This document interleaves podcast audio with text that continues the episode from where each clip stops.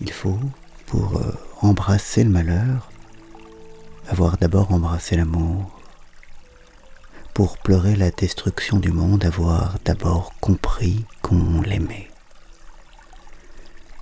Les calculs et statistiques sur le changement climatique, l'effondrement de la biodiversité, l'artificialisation constante des espaces, la salissure des eaux et des terres, recouvre d'une couche de rationalité l'étendue de notre malheur. Cela parce que nous n'avons pas voulu nous avouer ou peut-être pas pris conscience de notre amour pour ce monde qui disparaît. Pourtant, l'amour est premier.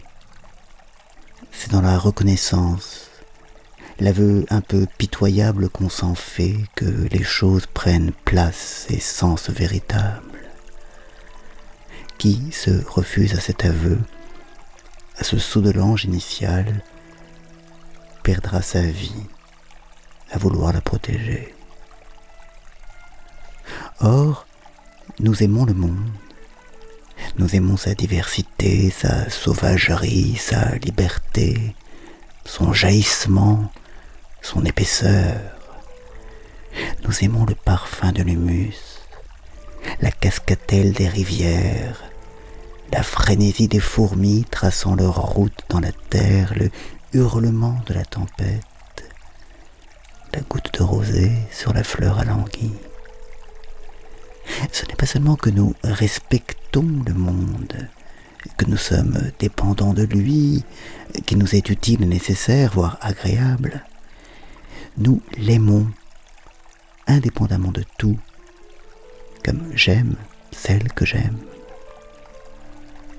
Cet amour est premier. Il vient bien avant le reste, comme la gentillesse, la douceur ou l'entraide viennent bien avant les avantages qu'on peut en retirer, euh, n'en déplaise aux ouvrages de management et à leur vision tristement étriquée des choses. On n'aime pas la nature parce qu'elle nous est utile ou que sa dégradation nous menace. On l'aime parce que son amour s'impose à nous. François sut chanter cela, et après lui le pape éponyme, dans sa si belle encyclique Laudato Si.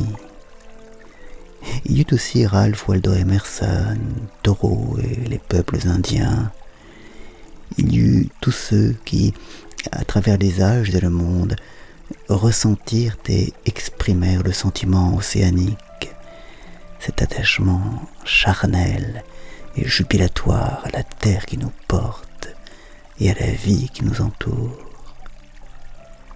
Les esprits faibles, qui se croient esprits forts, y voient une faiblesse Revenons aux choses sérieuses, aux chiffres et aux mesures concrètes, bougonnent-ils du fond de leur aveuglement. Et voilà l'amour, le pur amour, sommet de se justifier sous les calculs grossiers d'une analyse coût-bénéfice.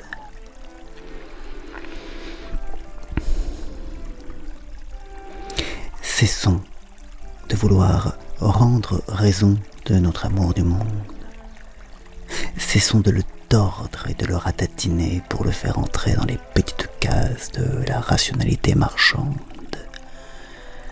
À ce jeu-là, la nature et nous perdrons toujours. Ce qu'il faut, c'est soustraire la nature à cette conception instrumentalisatrice qui, par terreur de l'inconnu, du mystère, crainte de ne pouvoir tout contrôler, traite le monde comme une marchandise, le réduit à cela. Ce qu'il faut, c'est réenchanter le monde, lui rendre sa magie, sa poésie, et reconnaître l'amour, l'amour total des sens et de l'esprit que nous lui portons. C'est seulement alors que nous pourrons prendre conscience du malheur qui nous étreint, de l'abîme dans lequel nous plongeons, et dans l'aveu de notre amour meurtri, que nous trouverons la force de changer de chemin pour renouer le lien immémorial.